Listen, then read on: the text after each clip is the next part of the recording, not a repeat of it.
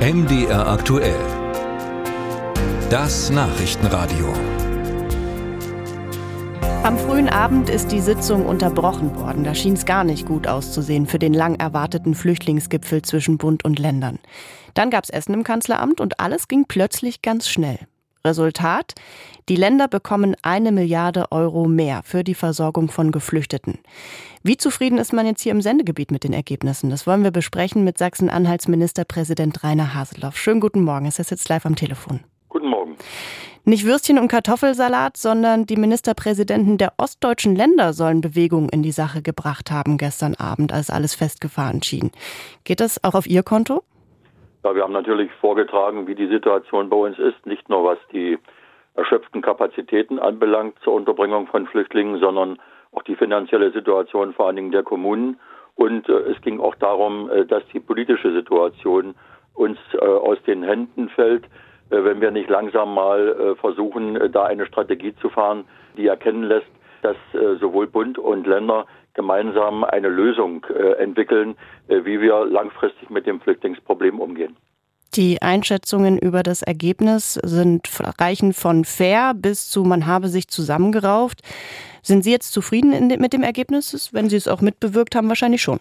Nein, ich bin noch nicht zufrieden. Es ist nur ein erster Schritt.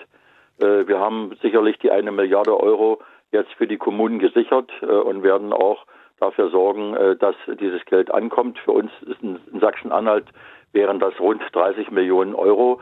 Daran merkt man, dass das Problem noch längst nicht von der finanziellen Seite gelöst ist. Denn eigentlich steht ein Defizit bezüglich der Länder und Kommunen von 8 Milliarden im Raum. Auf der anderen Seite ist es wichtig, dass wir dem Kanzler und der Bundesregierung klar gemacht haben, äh, dass wir einen Systemwechsel brauchen. Wir können nicht jedes Mal nach drei oder sechs Monaten nach Berlin fahren, äh, um zu betteln, äh, dass wir adäquat eine Kostenbeteiligung des Bundes auf höherem Niveau als bisher bekommen, sondern wir brauchen ein systematisches Umsteuern auf eine pro Person, die unterzubringen ist, entsprechend auch angepasste Finanzmasse. Das heißt also, so wie die Zahlen sich entwickeln, muss auch der Bund, so wie wir das als Länder und Kommunen machen müssen, beteiligen und nicht mit einem Festbetrag, egal wie hoch die Flüchtlingszahlen sind.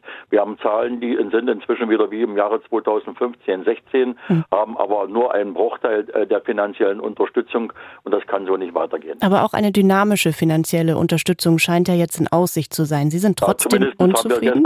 Festgestellt, dass wir das als Länder unbedingt brauchen. Der Bund hat es noch nicht bestätigt. Äh, deswegen steht in dem gemeinsamen Papier ein Dissenspunkt drin.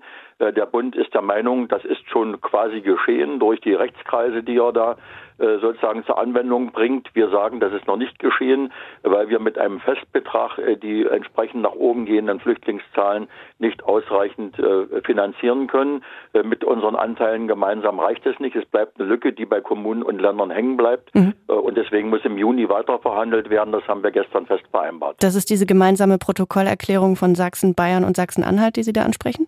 Ja, das ist erstens äh, in dieser Protokollerklärung mit drin, aber da steht auch drin, dass wir auch an die eigentliche Wurzel rankommen müssen. Der Bund ist verantwortlich dafür, gemeinsam mit der Europäischen Union äh, die Schengen-Grenzen zu sichern und auch kontrolliert die Migration so zu steuern, dass wir nicht überfordert sind. Und da können wir als Länder und Kommunen gar nichts machen.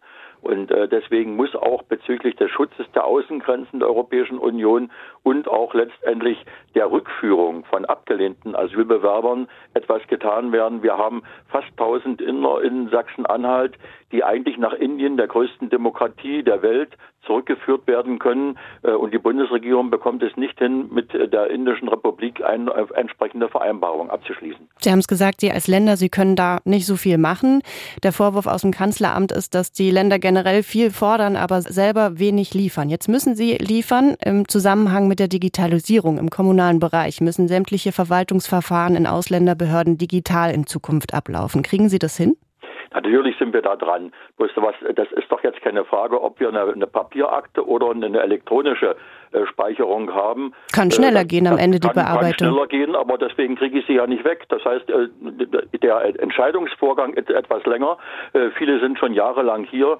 Äh, die Flüchtlinge teilweise vom Jahre 2015, 16 sind zu großen Teilen äh, wenn sie abgelehnt sind, nicht rückführbar gewesen, beziehungsweise äh, sind nach wie vor auch nicht äh, aktiv im Arbeitsmarkt unterbringbar gewesen. Das ist ein gesamtdeutsches Problem.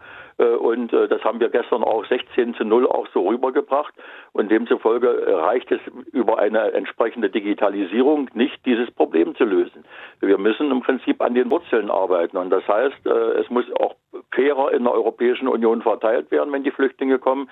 Äh, ein Großteil kommt eben nach Deutschland, weil wir die höchsten Sozialstandards haben. Auch darüber muss man reden, äh, auch im Sinne der, der Angleichung innerhalb der Europäischen Union, damit wir diesen Sog-Effekt nach Deutschland hin nicht haben und unsere Kommunen letztendlich die Leidtragenden sind.